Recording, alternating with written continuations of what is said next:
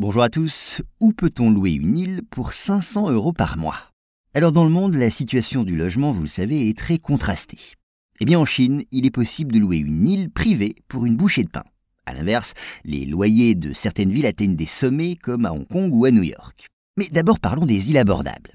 L'État du Liaoning se trouve au nord-est de la Chine et jouxte la Corée du Nord. Et au large de cette province, eh bien, ce sont des centaines d'îles qui attendent de trouver preneur. En effet, sur les quelques 630 îles dénombrées, seul un peu plus d'une quarantaine est habitée. Les autres, eh bien, elles appartiennent à l'État chinois et sont louées à un prix défiant toute concurrence. Ceux qui le souhaitent peuvent en effet élire domicile sur certaines de ces îles pour le loyer dérisoire de 450 euros l'hectare. Et il s'agit d'un loyer annuel. Alors les prix, beaucoup plus élevés dans certains cas, dépendent de la manière dont l'île sera mise en valeur. Il faut dire que les autorités chinoises imposent des conditions aux locataires et doivent notamment s'engager à exploiter l'île dans des conditions qui respectent son environnement.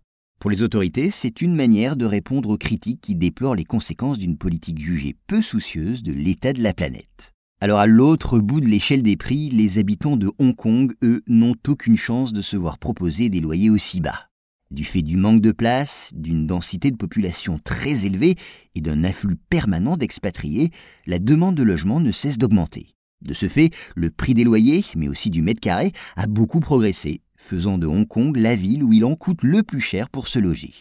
Les habitants, les expatriés ou même les entreprises ne pourront donc pas trouver de logements ou de locaux à des prix abordables. En effet, il faut débourser plus de 10 000 dollars par mois pour louer un appartement de standing dans cette ancienne colonie britannique. Mais l'impact de la crise politique et sanitaire qui secoue le territoire commence quand même à faire baisser les prix. Et puis au-delà de Hong Kong, en tête du palmarès des villes les plus chères, on trouve New York, Tokyo et Londres.